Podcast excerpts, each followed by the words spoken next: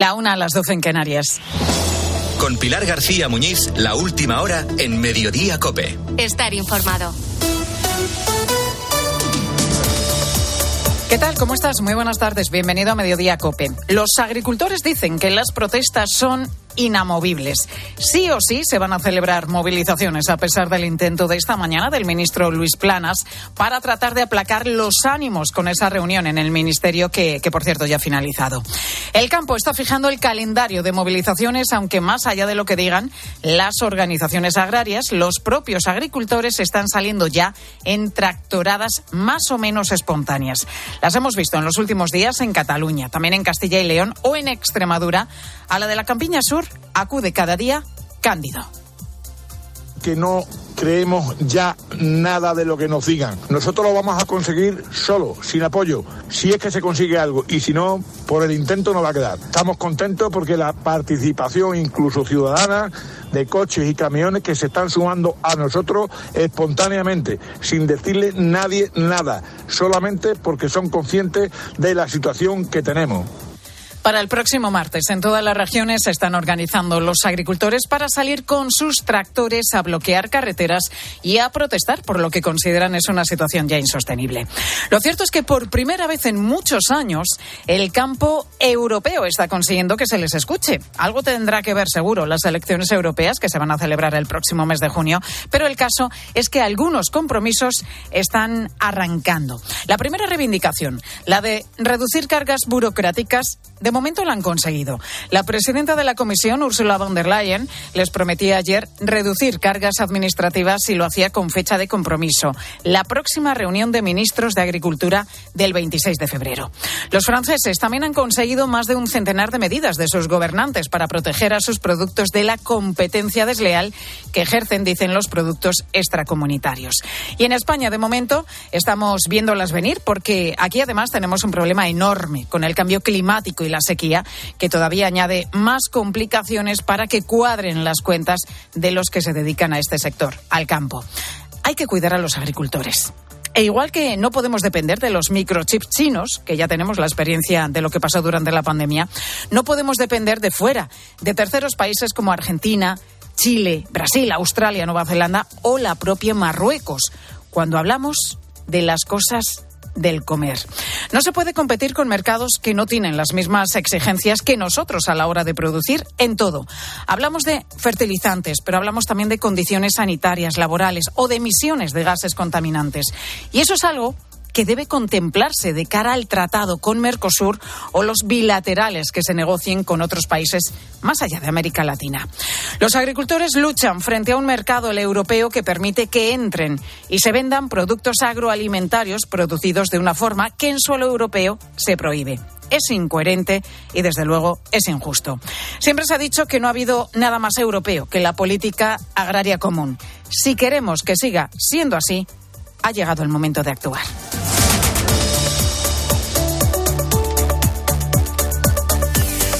Además de esto, están pasando otros asuntos también destacados que debes conocer y que te cuenta ya a continuación José Luis Concejero. Hoy tenemos dos datos económicos. El primero nos dice que enero no ha sido un buen mes para el empleo. Se han destruido más de 231.000 puestos de trabajo, sumando así 60.000 parados más. El motivo es el fin de las contrataciones ligadas a la temporada navideña. El segundo dato es el del turismo internacional. En este caso ha sido récord. En 2023, más de 85 millones de extranjeros eligieron España para pasar sus vacaciones. Detenida en Noruega, una mujer española vinculada al yihadismo islámico. Había sido detenida hace cinco meses y tras quedar en libertad con medidas cautelares se fugó al país nórdico para huir de la justicia española. Esta mujer llegó a confeccionar una biblioteca digital de acceso público con más de 4.000 archivos asociados al Daesh. Seguimos también, Pilar, muy pendientes de ese brote de tosferina detectado en Guadalajara. De momento son 124 casos los confirmados, la mayoría de ellos niños entre 5 y 12 años.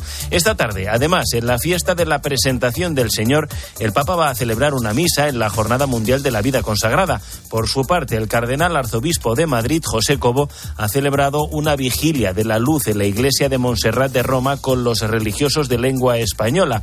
Mañana, por cierto, va a acompañar a 84 seminaristas a una audiencia especial con el Papa Francisco. Y en su mensaje para el Día del Domun, la Jornada Mundial de las Misiones, el pontífice ha expresado su agradecimiento a todos los misioneros que han dejado su patria para llevar al mundo la buena noticia.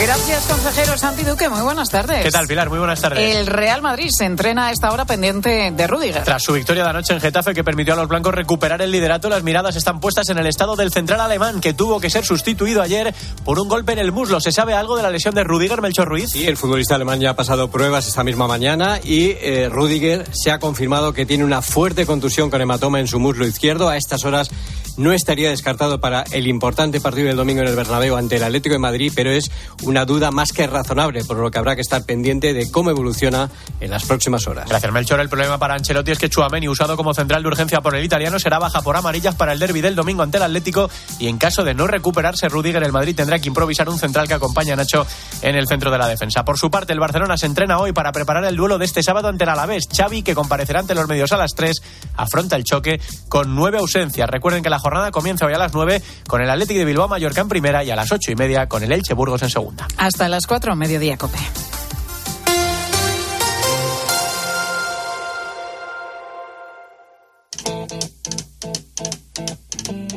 Pilar García Muñiz. Mediodía Cope. Estar informado. Rumors spreading round. United takes its time.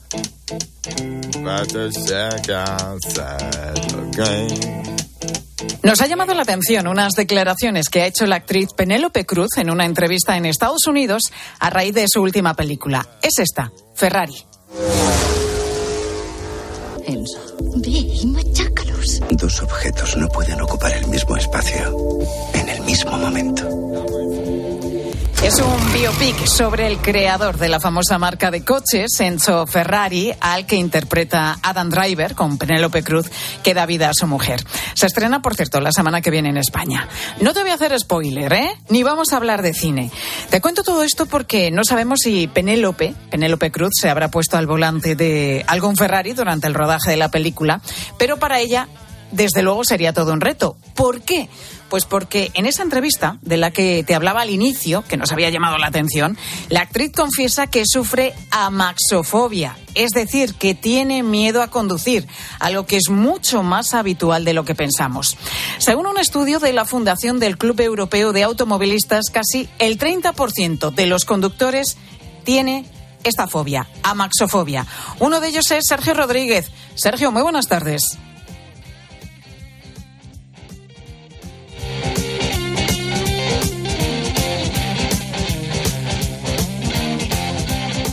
Every second, every day, I spent hoping we never change. Love when you never wait or hesitate. Muy buenas tardes, Pilar. A ti lo del carnet, Sergio, te, te costó, ¿no? Te costó decidirte. No te atrae en principio, pues, eh, demasiado. De hecho, te lo sacaste con 40 años. ¿Por qué tan tarde?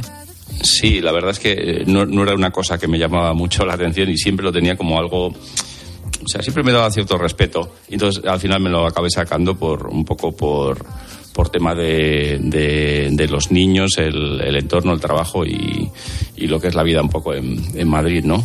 Pero sí, con 42 años que cuesta mucho más. Desde luego que sí. Estuviste conduciendo durante un tiempo y ¿qué pasó? ¿Te entró el miedo? Eh, yo al final estaba obligado un poco a coger el coche mucho y siempre tenía cierto miedo, pero lo superé, pues claro, como se superan todos los miedos, a base de enfrentarte un poco a ello y entonces tenía que hacer 100 kilómetros todos los días por M40 ida y vuelta eh, y entonces claro, eso lo supera sí o sí. Entonces llegó la pandemia, empezó el tema del teletrabajo, estuvimos como dos años sin dos años estuve sin hacer ese, ese, tipo de trayectos y cuando me enfrenté a la, la, eh, con la situación de, tener que hacer un viaje largo con mi familia, pues, pues, pues surge, el, surge el problema y, y la verdad que algo bastante decepcionante y tenerte volver, eh, que volver a enfrentar a ese, a ese miedo y ese, a, esa fobia que, que, tienes un poco. O sea, la pandemia en tu caso fue la que, la que significó un punto de inflexión, porque más o menos, bueno, conducías, de pronto nos encierran a todos en casa, tienes que dejar el coche y cuando te tienes que enfrentar de nuevo, ahí es cuando surge este miedo, porque vemos que es común además que seáis capaces de coger el coche para trayectos cortos y a poca velocidad, pero no sin embargo para los largos. A ti te cuesta salir a carretera, porque conducir conduces algo, ¿no?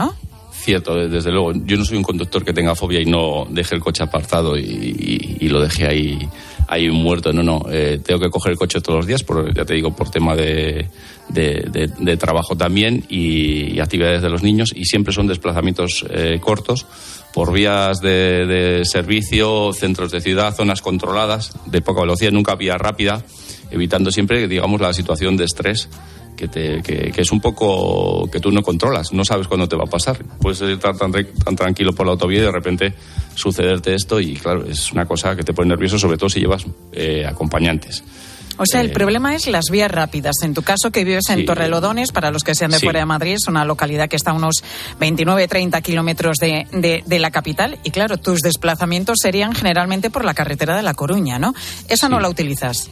No, no utilizo. Además, siempre me planifico. Es curioso porque no la, gente me pregunta, me, planifico a veces itinerarios súper super enrevesados para evitar eh, eh, vías rápidas. Y, pues yo que sé, utilizo vías de servicio, centros de ciudades. Y no, la gente dirá, este, este cómo hace esto, ¿no? Si se llegan 10 minutos por aquí, pues mira, eh, es, triste, pero, pero es, es lo que tenemos de momento. O sea, tienes que planificar y salir con más tiempo, lógicamente, porque das una mayor vuelta, un mayor rodeo. Pero en estas distancias cortas, ¿tú te pones eh, tenso al volante y lo pasas mal? En esas no.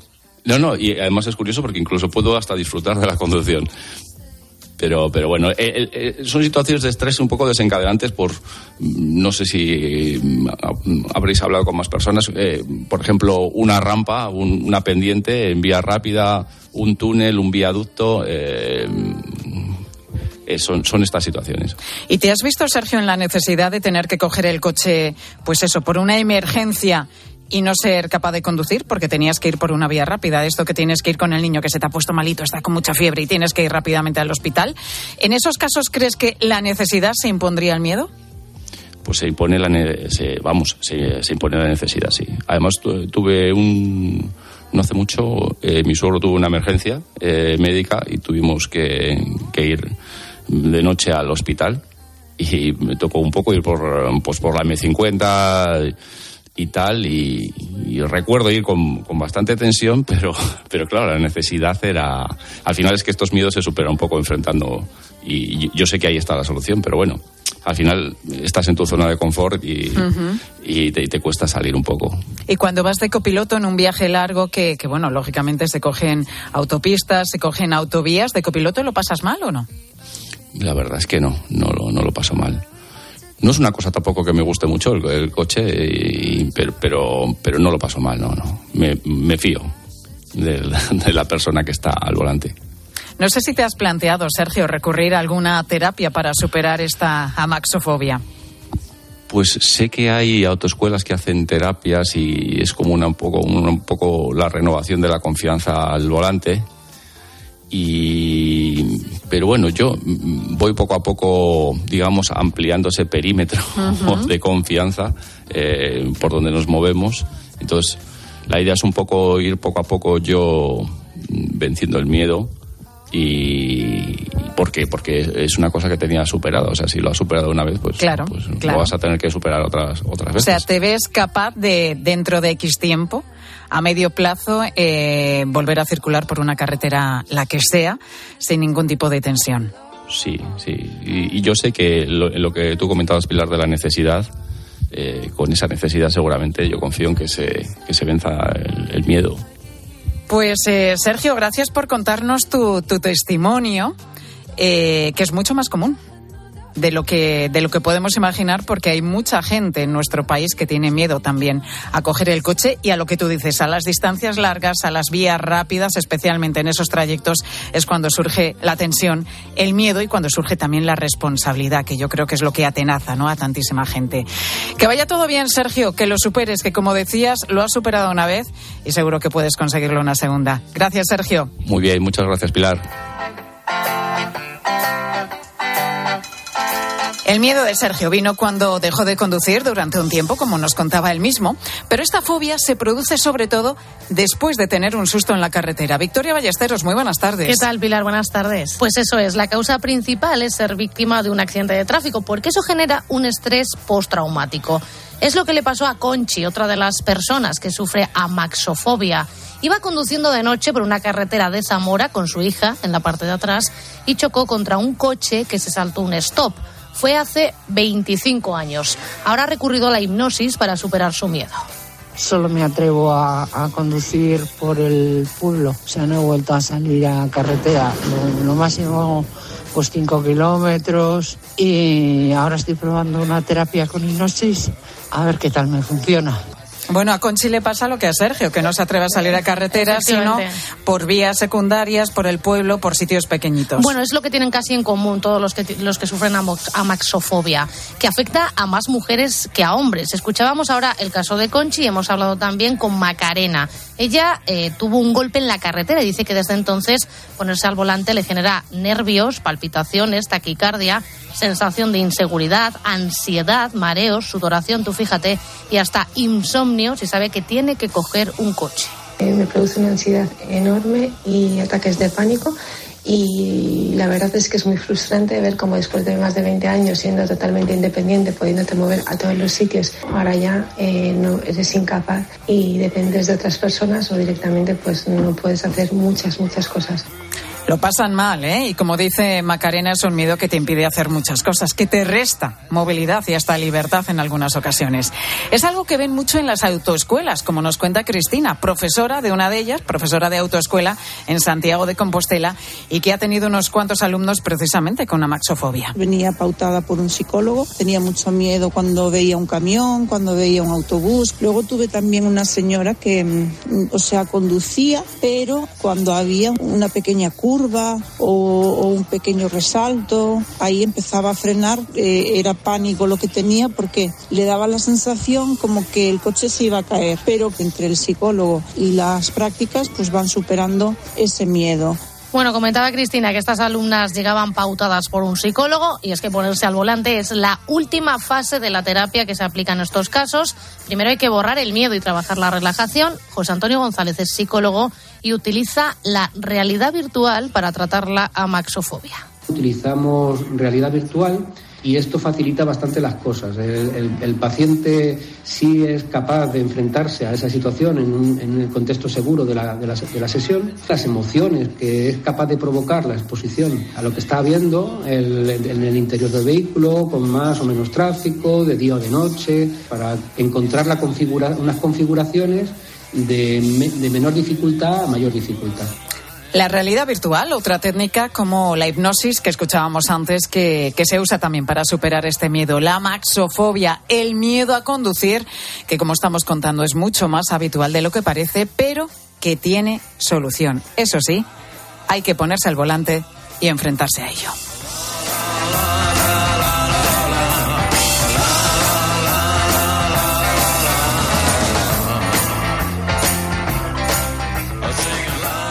Escuchas Mediodía Cope. Y recuerda que si entras en cope.es, también puedes llevar en tu móvil los mejores contenidos con Pilar García Muñiz. ¿Qué sorte tireches? Ojalá non tocó radiador, sae chapa. Con el seguro de coche de línea directa no solo te ahorras una pasta, sino que además puedes escoger el taller que quieras aquí o en las Rías Baixas. Y si eliges taller colaborador, también tienes coche de sustitución garantizado y servicio de recogida y entrega. Cámbiate ahora y te bajamos el precio de tu seguro de coche, sí o sí. Ven directo a lineadirecta.com o llama al 917-700-700. El valor de ser directo. Consulta condiciones. Piensa en un producto. Y ahora imagina que comprando dos te llevas tres. Bien, ¿no? ¿Era un estuche de 40 cápsulas de café Lor? ¿O cualquier producto Pantene? No, da igual, porque en Supercore, Hipercore y Supermercado El Corte Inglés tenemos miles de productos más a 3x2. En tienda, web y app, alguno será. Supercore, Hipercore y Supermercado El Corte Inglés. ¿Qué necesitas hoy? Y es que estás regando las plantas. O dando un paseo por el parque. Y te vienen vacas a la cabeza. Y no, no estas vacas, sino estas. En Halcón Viajes sabemos lo que te pasa. Más de 50 años y millones de viajeros hacen que sepamos las vacas que tienes en la cabeza. Reserva ya tu verano con hasta 600 euros de descuento y el mejor precio garantizado. Halcón Viajes, sabemos de viajeros. Hola, soy Mar Márquez, piloto de MotoGP.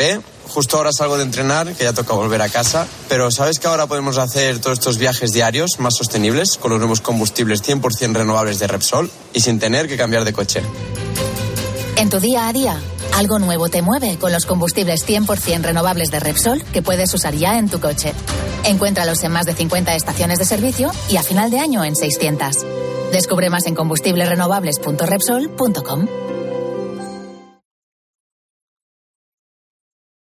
Pilar García Muñiz. Mediodía Cope.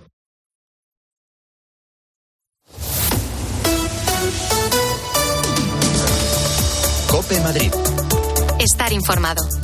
Una y veinte minutos de la tarde, tiempo ya de conocer lo que está pasando en Madrid, donde tanto la comunidad como el ayuntamiento están rindiendo hoy homenaje. Mónica Álvarez, muy buenas tardes. Buenas tardes, Pilar. A un madrileño muy especial. ¿De quién se trata, Mónica? Eso es, pues de nada más y nada menos que de Carlos Sainz, el cuatro veces campeón del Rally Dakar. Y eso que, como él mismo Pilar ha reconocido, tenía dudas de presentarse este año tras la temporada anterior tan difícil que, que tuvo. Este nuevo triunfo que se suma a los del año 2010, 2018 y 2020, pues lo ha conseguido gracias a su compañero Lucas Cruz, por lo que Sainz ha aprovechado el buen equipo que forman para mandar un mensaje. Como no podría ser de otra forma, eh, eh, el, el, llevar y hablar de Madrid por, por el mundo entero, pues, pues es un placer, porque además es que es una ciudad que es imbatible. Por otro lado, el ejemplo que hemos dado Lucas y yo, un catalán, un madrileño, un, trabajando juntos sin ningún tipo de fisura, sin ningún tipo de historia política, demuestra que cuando se trabaja en equipo se pueden conseguir y se consiguen muchos más retos y resultados. Tanto el alcalde José Luis Martínez Almeida como la presidenta regional Isabel Díaz Ayuso han alabado la trayectoria de este madrileño de 61 años, ¿eh? que no hay que olvidar la edad que tiene. Un triunfo más que Ayuso ha añadido a la larga lista de buenas noticias que está cosechando nuestra región. Vienen muy buenos años a Madrid que pasarán a la historia y un día, estoy convencida, nos acordaremos de estos años como los años de moda en Madrid, de una nueva movida, la del deporte la cultura, la gastronomía, el turismo y encima también de la música. Bueno, y quién sabe, Pilar, si en unos años podemos hablar también de unas Olimpiadas. Ojalá, está, ojalá, eh, unos Juegos Olímpicos que nos quedamos las ganas en 2013. Acuérdate el Relaxing sí. Cup of Café con Leche en Plaza Ay, qué Mayor. recuerdos. Sí. Ay, qué recuerdos. Bueno, pues enseguida contamos más cosas que te interesan de nuestra región. Antes nos vamos a la DGT. Patricia Rega, muy buenas tardes. ¿Qué tal? Muy buenas tardes, Pilar. Pues a esta hora muy pendientes de la M50, un accidente en el que se han visto involucrados dos camiones en el túnel de la M50 a la altura del Cañaveral Vicálvaro en sentido A3. Está ocasionando más de 5 kilómetros de retención. Eviten en la medida de lo posible esta zona. Tienen itinerario alternativo por la M45. Además, van a encontrar tráfico lento, eso sí, mucho más leve en la salida de Madrid, en la carretera de Valencia, el A3 a su paso por Rivas. Mediodía. Cope Madrid. Estar informado. Los Fernández son muy amables. 10% de descuento a los clientes que se apelliden Fernández o López o Gómez Plaza como yo, a todo el mundo. Limpie e higienice su hogar y pida su regalo. Los Fernández, General Martínez Campos 29, 91 308 5000. ¿Cómo son los Fernández? ¿Recuerdas aquella empresa de venta de ortodoncia por Internet? Pues ha cerrado y dejado a los pacientes sin terminar los tratamientos. Si no quieres que esto te pase, acude a tu dentista de confianza. Son tratamientos complejos que deben ser realizados y supervisados siempre por un profesional. Pon la salud de tu boca en las mejores manos. Es un mensaje del Colegio de Odontólogos y Estomatólogos de Madrid. Soy Fran y en 2019 fui diagnosticado de cáncer. Ni la radio ni la quimioterapia me han funcionado. Ahora estoy recibiendo un tratamiento alternativo en la unidad de CRIS contra el cáncer. Cada día miles de enfermos de cáncer piden otra oportunidad. Entra ya en criscancer.org. Fundación Cris contra el cáncer. Investigación para otra oportunidad. The Avenue. En un mundo donde el lujo toma nuevas formas, una inmobiliaria destaca por encima de todas. The Avenue. Con una selección de propiedades premium, nos ubicamos en el barrio de Salamanca, calle Velázquez 20. ¿Estás preparado para descubrir un capítulo inigualable en tu vida?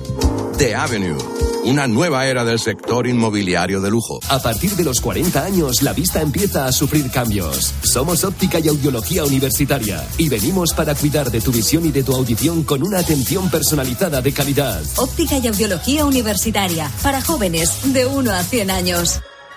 ¿Qué pasaría si los niños gobernaran el mundo? Descúbrelo en familia con la idea de Gustav Holst, una opereta muy divertida y colorida, con coro de niños y niñas en vivo. Sábados y domingos por la mañana, del 27 de enero al 4 de febrero, en el Real Teatro de Retiro, el escenario infantil del Teatro Real y el Ayuntamiento de Madrid. Compra tus entradas en realteatroderetiro.es.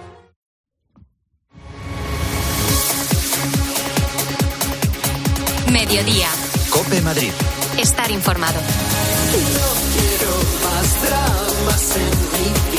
Estamos a las puertas de un fin de semana que promete ser igual de primaveral que los últimos días y por eso desde COPE te vamos a proponer un plan que no vas a poder rechazar. ¿A que no, Mónica? No, no, Pilar, porque es que fíjate, va a lucir el sol en toda la comunidad. Vamos a alcanzar máximas de 17 grados el domingo, así que, bueno, es un momento ideal estos días para disfrutar de la terraza yo no sé si has estado tú, Pilar, pero si no, eh, tienes que hacerlo. Tienes que ir a la terraza del Hotel Santo Domingo en pleno centro de Madrid. Teresa Amigo es la responsable de marketing y comunicación del Hotel Santo Domingo. Teresa, muy buenas tardes.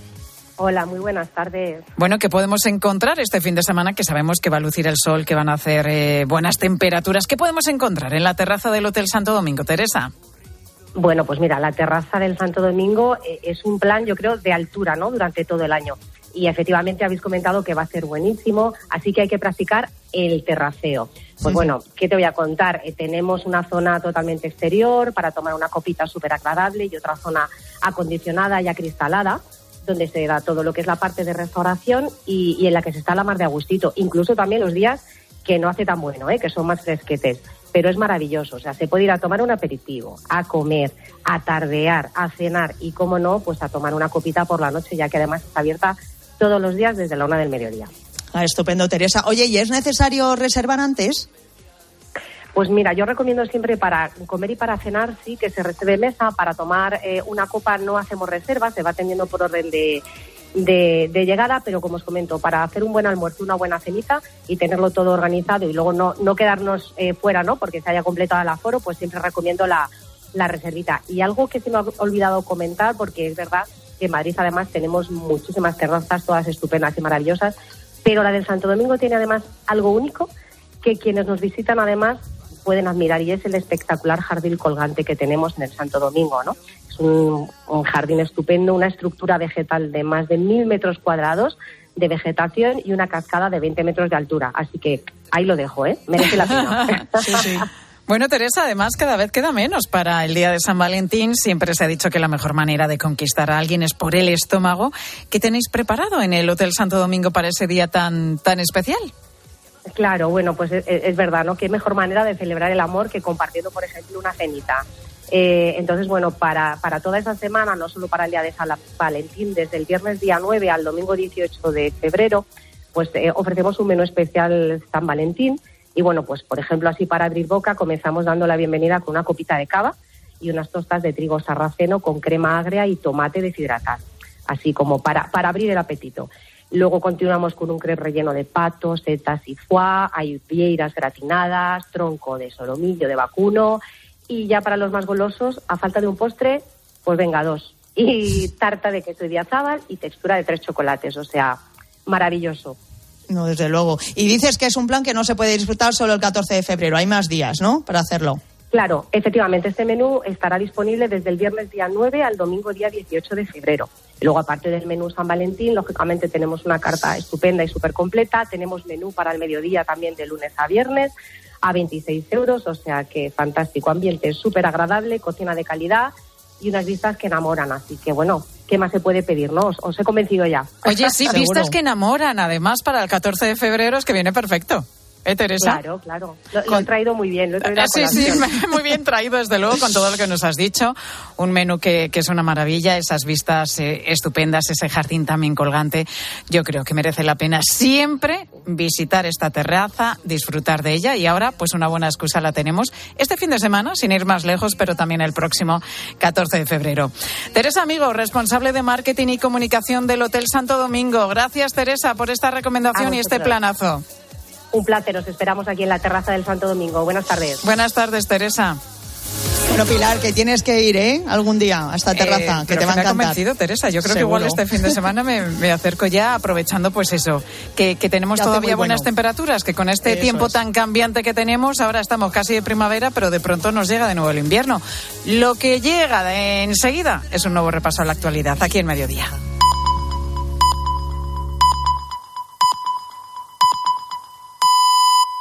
Una y media, doce y media en Canarias. Pilar García Muñiz. Mediodía Cope. Estar informado.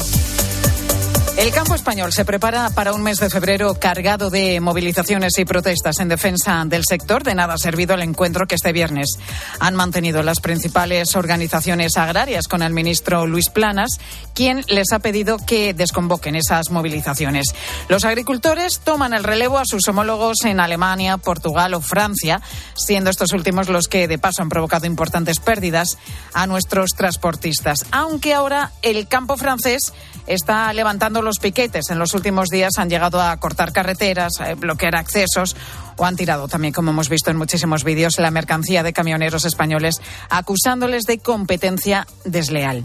Manuel es uno de ellos y su testimonio nos lo ha dejado hoy en Herrera en Cope desde la Junquera. Se valen de nosotros para castigar a su gobierno, pero no nos pongáis a nosotros por medio porque entonces ¿qué es lo que hacemos? Esto ya más que una protesta, una es, es un chantaje. El próximo martes, la futura ley de amnistía regresará a la Comisión de Justicia del Congreso, donde PSOE y Junts tratarán de consensuar un nuevo texto. La formación de Puigdemont exige un mayor blindaje judicial, una exigencia de Junts para mantener a flote la legislatura, como la de que regresen las empresas que se fueron de Cataluña en pleno auge del desafío secesionista.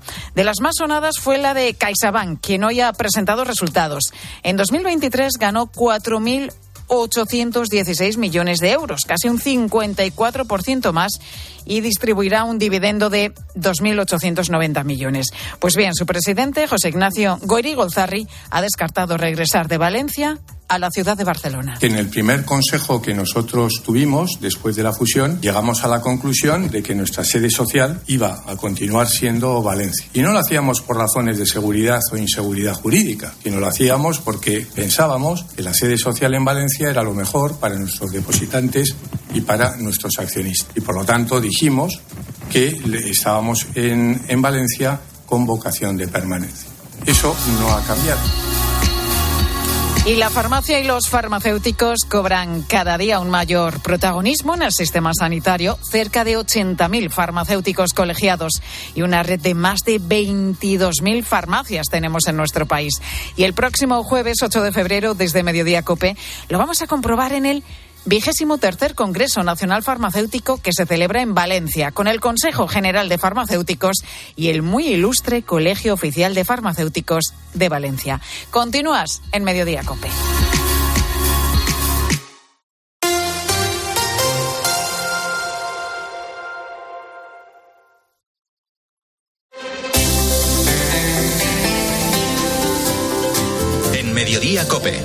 Espejo. Estar informado.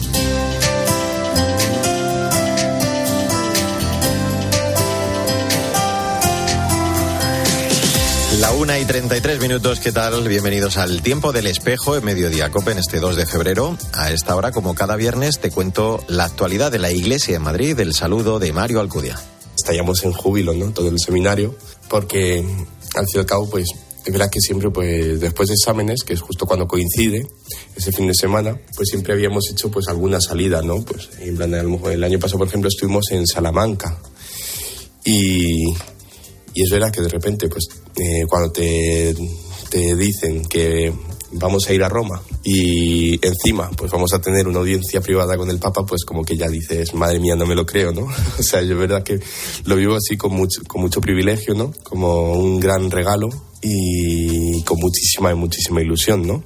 Es Jesús Rodríguez Jara, alumno de sexto curso del Seminario de Madrid. Va a ser uno de los 84 seminaristas que mañana visitarán al Papa Francisco acompañados del Cardenal Cobo y del equipo de formadores del Seminario Conciliar. Va a ser una audiencia privada con el Santo Padre en el Palacio Apostólico que los seminaristas esperan, como has escuchado, con gran ilusión. Ellos, como ha dicho el Papa en alguna ocasión, se están preparando para convertirse en pastores a imagen de Jesús, el buen pastor, para ser como él en medio de su rebaño. El cardenal José Cobo nos cuenta desde Roma la visita, nos dice que la visita de mañana va a ser un momento especial.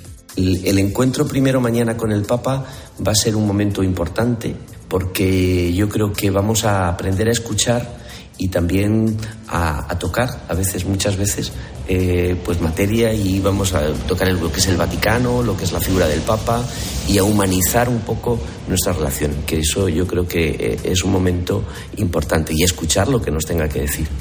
Mm, yo creo que ese ha sido el viaje y el regalo que nos ha hecho, ¿no? el poder recibirnos también en este momento. Por cierto, que la última visita que el seminario realizó al pontífice fue hace una década, estuvo marcada dentro del encuentro de jóvenes en formación celebrado con ocasión del año de la fe, en julio de 2013. El seminario conciliar que ha formado generaciones de sacerdotes verdaderos testigos y servidores del Evangelio, sin los cuales no se comprenden muchas de las mejores páginas de la historia de Madrid. Cerca de 2.000 sacerdotes, ordenados desde 1906, algunos declarados incluso santos por la Iglesia o a punto de serlo, 23 obispos o los 17 mártires constituyen la prueba de una fecundidad espiritual y apostólica espléndida. Ahora a la una y 35 minutos lo que vamos a hacer es hablar de otros asuntos de la actualidad de esta Iglesia de Madrid en este espejo en mediodía cope en este primer viernes de febrero. Vamos a comenzar el repaso a la vida de nuestra archidiócesis con ocasión de la Jornada Mundial de la Vida Consagrada que estamos celebrando este viernes. El arzobispo de Madrid, que como te decíamos hace un instante, va a acompañar mañana a los seminaristas en esa audiencia privada con el Papa, presidía ayer por la tarde en la Iglesia Nacional Española de Roma la Vigilia de la Luz, dirigida especialmente a todos los consagrados y consagradas, que contó además con la participación de la capilla musical de esta iglesia. Fue una ocasión magnífica, como se manifestó en esa celebración, para dar gracias a Dios y rezar por la vida consagrada en sus diferentes expresiones. También para que los religiosos de lengua española que viven o estudian en Roma pudieran conocerse. Y vamos con más asuntos. El domingo el cardenal José Cobo, también te lo contaba, va a tomar posesión de su iglesia en Roma, Santa María de Montserrat de los Españoles, título cardenalicio que le concedió el Papa en su creación como purpurado el pasado mes de septiembre. El domingo, pues tendremos la celebración en la iglesia de los españoles, en Montserrat, que ya, pues como estaban los seminaristas aquí, pues y teníamos que hacer también el momento de iniciar el ministerio también aquí el, como cardenal pues también aprovechamos que están y que van a respaldar también esta celebración y yo creo que será un momento también eh, importante y de conocimiento de que la iglesia es más grande que Madrid y que la Iglesia también está en otros lugares y de entrar en contacto con la historia, la historia de Roma que siempre también nos tiene que hablar mucho del pasado y del presente y del futuro. Esta semana se han celebrado las séptimas jornadas de actualización teológico-pastoral para los sacerdotes organizada por la Universidad Eclesiástica San Damaso en colaboración con la Vicaría Episcopal para el Clero con el objetivo de ofrecer un ámbito de reflexión teológico-pastoral que pueda sostener la vida de los presbíteros de nuestra diócesis. Este año se ha reflexionado sobre el tema conversión y reconciliación. La jornada la clausuró el obispo auxiliar de Madrid, Monseñor Jesús Vidal. Pues estamos muy preocupados por la fe de los fieles, muy preocupados por el número, por la gente, por el mundo, por y a lo mejor a veces poco preocupados de nuestra fe, ¿no? Creo que es un testimonio valioso y una frase que a mí me ha, sí, me ha llamado la atención, me ha impactado y, y que creo que es, es, algo bueno en este camino de conversión. Al final, para poder ser ministros de la conversión, de la reconciliación, pues primero hemos de preocuparnos por nuestra fe, ¿no? Estos días se ha reunido por primera vez el grupo consultor del Seminario de Madrid, nombrado por el Arzobispo de Madrid, que tiene por función asesorar y conectar de forma más intensa la formación y las actividades del Seminario de Madrid con las necesidades y la vida diocesana, como nos cuenta uno de sus miembros, el párroco de Canencia, José Manuel Sacristán. Pero a mí sí me preocupa un poco lo que es, mm, han hablado de, de la línea sinodal, de lo que es ser diócesis. O sea, mm, quizás nosotros, digo nosotros, nuestra generación, lo tenemos muy metido en las entrañas. Iglesia en Madrid. O sea, yo no soy, mi familia es de Segovia, pero yo no soy sacerdote de Segovia, soy sacerdote en Madrid y soy cristiano en Madrid. Porque estoy cristiano en Madrid, estoy en comunión con Roma, si no, no podía estar. Entonces eso sí que me, a mí, mm, por ahí me hace cosquillas. Por ahí me hace cosquillas. No sé, no sé más que eso, me hace cosquillas. Y que eso yo creo que, que a ver si soy capaz de, también de que a los seminaristas les haga cosquillas la Delegación de Familia y Vida invita a participar en la misa solemne que va a tener lugar este domingo a mediodía en la Catedral de la Almudena, presidida por el obispo auxiliar de Madrid, Juan Antonio Martínez Camino, con la que se va a conmemorar la fiesta de la Candelaria, presentando a la patrona de Madrid, a los hijos y nietos, al término de la Eucaristía, una celebración de la que nos habla la delegada de Laicos, Familia y Vida, María Bazal. Os invitamos a asistir a esta Eucaristía, en la que al finalizar todas las familias, como viene siendo costumbre en la celebración de la Candelaria, en procesión, con velas encendidas, vamos a presentar a nuestra madre, a nuestros hijos y a nuestras hijas, para que los cuide y acompañe, y que reciban la bendición de su hijo, que será verdadera luz para sus vidas. Sin duda alguna, la presentación de Jesús en el templo es una fiesta llena de luz y de alegría. Estos días se ha presentado Sueños, el musical, la nueva obra del compositor Toño Casado, autor de exitosos musicales como 33 el musical y Vía Crucis. En esta ocasión, una obra que cuenta de forma emocionante y original la historia de Juan Bosco desde su infancia, un niño de origen humilde que tuvo un sueño que marcó su destino y el de muchos otros jóvenes. El propio Toño nos presentaba así su nueva creación. Sueños es un musical muy necesario hoy en día porque necesitamos ilusionarnos y volver a creer en lo que, en lo que fuimos y en lo que podemos llegar a ser. Es una historia que nos puede hacer sentir y vivir cosas nuevas. Es la historia de un cura, pero es que uno se sorprende con lo que hizo ese hombre y, y, con la importancia que tiene tan grande para los magos, para la gente del circo, para la gente del cine. Y un apunte más, el jueves, memoria litúrgica de Santa Josefina Vaquita, se va a celebrar la décima Jornada Mundial de Oración y Reflexión contra la Trata, en esta ocasión con el lema Caminando por la dignidad escuchar, soñar, actuar. Madrid va a conmemorar la jornada con una vigilia de oración que va a tener lugar ese mismo día a las 8 de la tarde en la parroquia Nuestra Señora de Guadalupe. Bueno, pues así hemos llegado a la 1 y 41 minutos. Enseguida vamos a hablar de la iniciativa puesta en marcha por la parroquia del Buen Suceso en la Archidiócesis de Madrid, que después de su preparación durante varios meses se va a concretar esta tarde en la festividad de la presentación del Señor. Se trata del libro de bautismo del deseo. Ya mismo te cuento todos los detalles en este espejo de Madrid en Mediodía Cope. Síguenos en Twitter en arroba cope y en facebook.com barra cope. Este fin de semana, duelo en el césped. Este sábado, Deportivo Alavés Fútbol Club Barcelona. Tuvo otra el Barça, Oli. Y el domingo, el derby madrileño. Real Madrid, Atlético de Madrid. ¿Quién manda en la capital? El Madrid eliminó al Atleti en la Supercopa. Y el Atleti se vengó en la Copa del Rey. No hay dos sin tres. Partidazo. Tiempo de juego con Paco González, Manolo Lama y el mejor equipo de la radio deportiva. El número uno del deporte. En el corte inglés hasta el 7 de febrero, tus marcas de moda para mujer están con todo el 50% de descuento. Woman y Southern Cotton, Joy Soy Wear, Green Coast y Tintoretto. Si antes te gustaban, ahora más. Solo en las segundas rebajas. El corte inglés. En tienda web y app. Lorca, Murcia, tiene todo preparado para el sexto encuentro nacional de hermandades cristianas vinculadas a la Legión. Unas 40 cofradías y hermandades procedentes de toda España se reunirán varios días para celebrarlo con diversas actividades. Desde la localidad murciana de Lorca, Santa Misa con motivo del Encuentro Nacional de Hermandades Cristianas vinculadas a la Legión. El sábado a las 11 de la mañana en 13. En Mediodía Cope, El Espejo. Estar informado.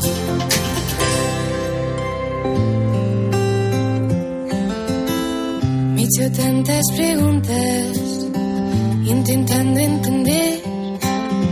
Me he lanzado a buscarte sin saberte ver. La una y 43 minutos, soy Mario Alcudia, gracias por seguir con nosotros en el Espejo de Madrid de Mediodía Cope en este viernes 2 de febrero. La parroquia Nuestra Señora del Buen Suceso celebra este viernes la festividad litúrgica de la presentación del Niño Jesús, conocida como la Candelaria. En todas las misas se está realizando la bendición de candelas, la procesión de la luz hasta el altar, además, en la que se va a celebrar a las 7 de la tarde, va a haber una misa especial para 49 familias que han formalizado la inscripción de sus 70 hijos en el libro del bautismo de deseo. Al concluir va a tener lugar la oración de desagravio al Sagrado Corazón de Jesús. El padre Enrique González es el párroco del Buen Suceso. Es una Eucaristía en la que estos padres van a poder hacer en una eh, procesión hasta el altar con, con, velas, lo propio de la liturgia de ese día, eh, la inscripción de su nombre la inscripción del nombre de sus hijos en un libro mm, de bautismo de deseo, así lo hemos llamado, aunque no es un libro sacramental propiamente hablando, porque no es un sacramento, pero es pues hacer de manera física lo que sabemos que sucede cuando Jesús dice vosotros estad alegres porque vuestros nombres están escritos en el cielo. Y es que precisamente esta parroquia del Buen Suceso, junto a la de los santos Juan y Pablo en San Fernando de Henares, donde van a participar también 13 familias que van a inscribir a 22 niños, son las que están desarrollando en Madrid esta iniciativa, este libro del bautismo de deseo, acompañando así a padres cuyos bebés fallecieron antes o al poco de nacer, ofreciendo también así a sus hijos a Dios. Quiero charlar de la iniciativa con su promotora, con Elena Acín. Hola Elena, ¿cómo estás? Hola Mario, buenos días. Buenos días. Una iniciativa que tiene su origen, creo que en Polonia, y que en nuestro caso nace no durante la pandemia, con la experiencia de la funeraria en Vela, ¿no? Para dar sepultura digna a estos eh, niños, ¿no? Sí, acompañamos a unos padres que su hijo falleció con 10 semanas de gestación y, y les acompañamos y nos dimos cuenta un poco de con cuánta soledad se vive la muerte de estos niños y que realmente como que no estamos preparados eh, para acoger a estos padres. El libro, como decimos, eh, se va a abrir esta tarde, coincidiendo con la festividad de la presentación del Niño Jesús en el templo. Van a ser inscritos, creo, en el momento del ofertorio. Pero ya en estos meses previos eh, se han celebrado, creo, varios encuentros preparatorios, ¿no? Sí, porque o sea, no es un acto, una mera inscripción en un libro, sino que hemos querido hacer como un itinerario de oración con los padres en el tiempo de Navidad para que vivan como la, esta Pascua que están viviendo sus hijos, esta entrada en el cielo, a la luz del misterio de la Navidad. Entonces hemos tenido dos encuentros, uno antes de Navidad y otro antes de la fiesta de la presentación, y a lo que invitamos a los padres es eh, acoger a su hijo, si no le han puesto un nombre, que le pongan un, nombre y dar el paso de entregar a su hijo al, Señor, ¿no? Que es lo que vamos a vivir esta tarde. Pues mira, vamos a escuchar precisamente a uno de esos padres, Alejandro, y enseguida hablamos de ello. Jesús o María es hijo, es hermano, es nieto, es sobrino, tiene su nombre, ha dejado huella, tiene su lugar en nuestro corazón y en nuestra familia. Sabemos que es santo y ha nacido para el cielo. Y gracias a, esta oportunidad, al bautismo de deseo, podemos hacer visible esta certeza que tenemos en el corazón pues eh, hablaba de su hijo o su hija, porque la criatura murió cuando su esposa Beatriz estaba embarazada, tan solo de 10 semanas, un parto doloroso, con en el mejor de los casos eh, muy poco tiempo para vivir, ¿no? La alegría del nacimiento. Es eh, fundamental, ¿no, Elena? La fe, la oración para sobrellevar esa cruz, y son muchos los padres, como acabamos de, escuchar, en cuyo testimonio me imagino que has comprobado la, la ejemplaridad, ¿no? En esa aceptación de la voluntad del Señor. Sí, o sea, lo que acompañamos es el dolor, es muy importante como nombrarlo porque es tan profundo que a veces no se tienen palabras y es muy importante que la Iglesia como madre consuele y luego dar el paso de que se reciba también la vida, ¿no? O sea, porque cuando se hace de la mano del Señor, el Señor ofrece caminos de vida nuevo para estas familias y somos testigos de eso, ¿no? De estos padres que en medio del dolor dicen que sí y, se abren como una nueva relación con su, con su hijo. También imagino que, esto ayuda, claro, eh, por lo que estamos hablando, bastante a, los padres, a las familias en ese momento de, duelo posterior, ¿no? El ponerle nombre, el rezar por ellos en ese momento de la celebración.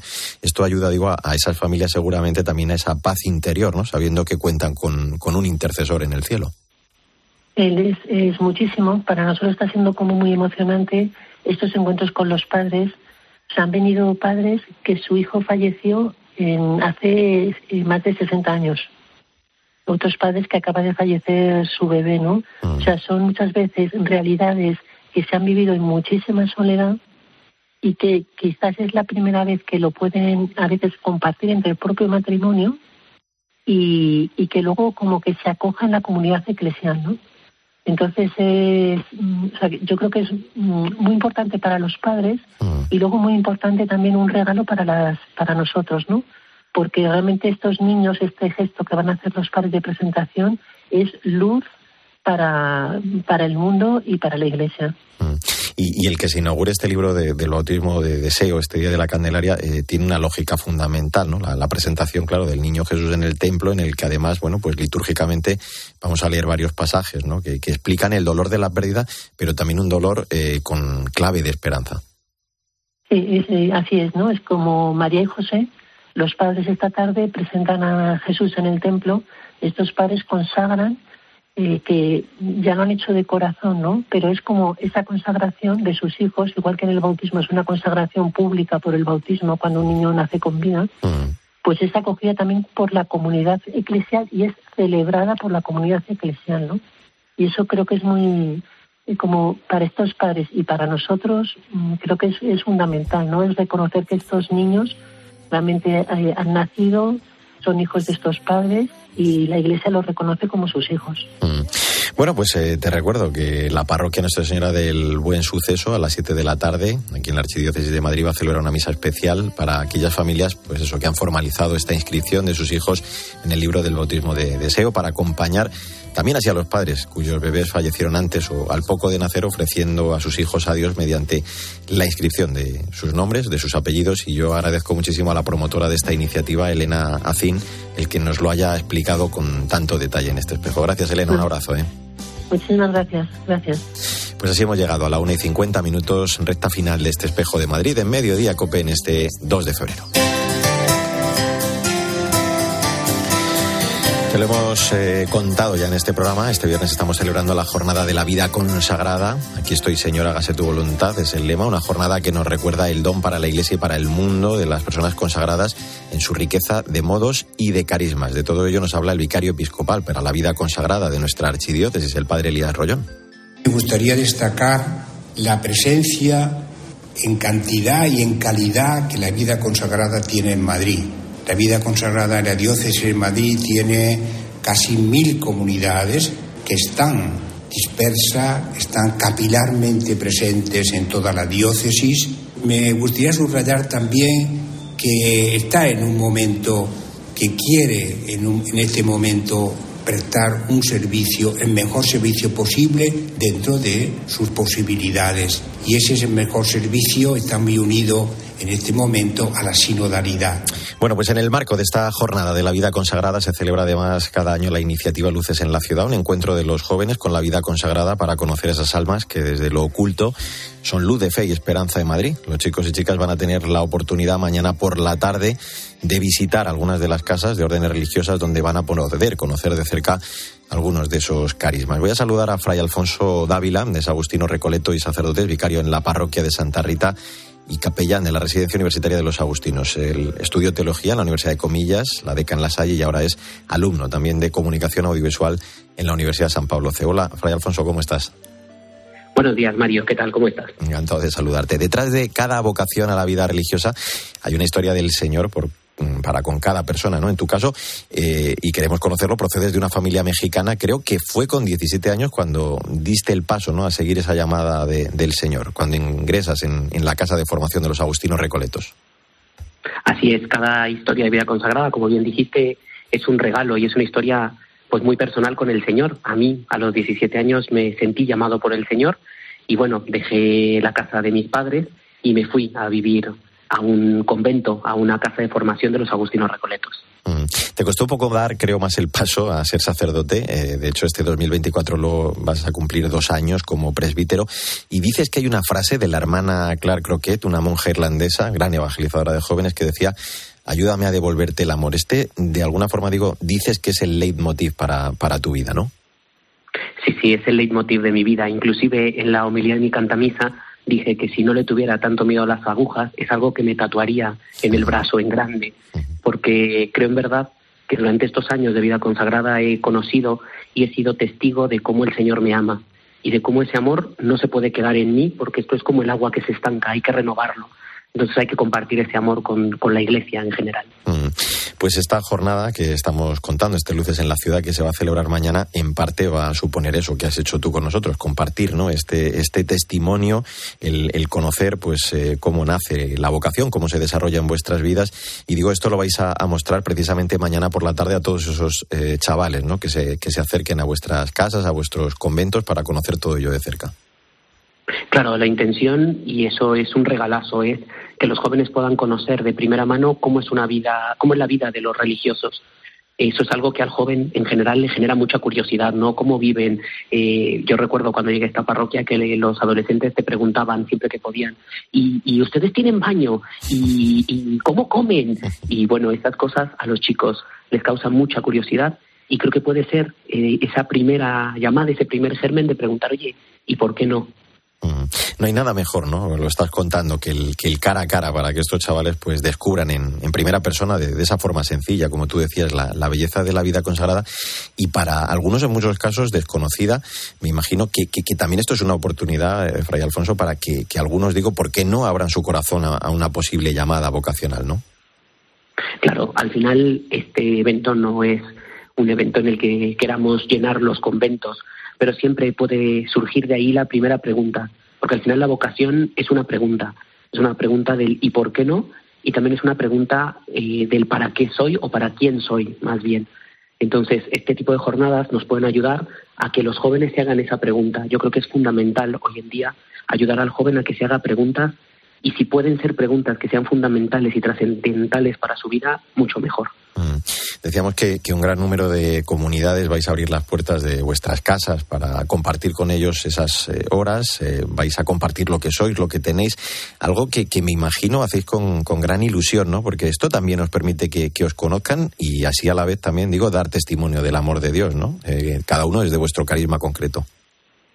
Claro, yo creo que todas las comunidades que van a abrir sus casas están muy emocionadas y es un día especial. Es un día especial porque, claro, son los jóvenes los que tocan a nuestra puerta para poder conocer nuestra vida. Es un día en el cual tenemos que dar testimonio no solo de cómo vivimos, sino de por qué lo hacemos, del amor que nos ha llevado justo a ese punto clave, ¿no? Al decir, yo quiero vivir este estilo de vida. Mm. Eh, brevemente, tú que tienes la oportunidad de vivir esto entre los chavales en, la universidad, decíamos, eh, en este momento, me imagino que, que, les parece realmente atractiva vuestra vida, ¿no? Para, para, los que lo vemos todo ello, digamos, desde fuera, ¿no? Claro, a ver, yo siempre digo que en esto, como en todo en la vida, eh, la confianza da asco. Y al principio, pues claro, era un respeto y a mí me costó mucho que mis compañeros de clase eh, pasaran del usted al tú.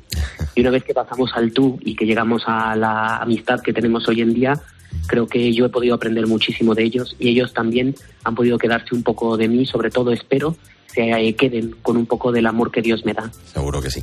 Bueno, pues luces en la ciudad esa iniciativa que va a tener lugar mañana por la tarde a partir de las seis en esas casas de las comunidades religiosas y a partir luego de las nueve de la noche con la vigilia que presidirá el obispo auxiliar de Madrid, Monseñor eh, Jesús Vidal. Yo le agradezco muchísimo a Fray Alfonso Dávila, Agustino Recalieto, sacerdote, el que nos haya abierto también su testimonio y su corazón para contárnoslo. Un abrazo muy fuerte. ¿eh? Muchas gracias, Mario. Ahora con quien te quedas es con Pilar García Muñiz, que sigue en Mediodía Cope mm, contándote más historias y toda la información de este viernes, de este 2 de febrero. Nosotros volvemos en siete días con toda la actualidad de la Iglesia de Madrid. En nombre de todo el equipo, Sandra Madrid, Mila Sánchez, el saludo de Mario Alcudia, que te vaya bien.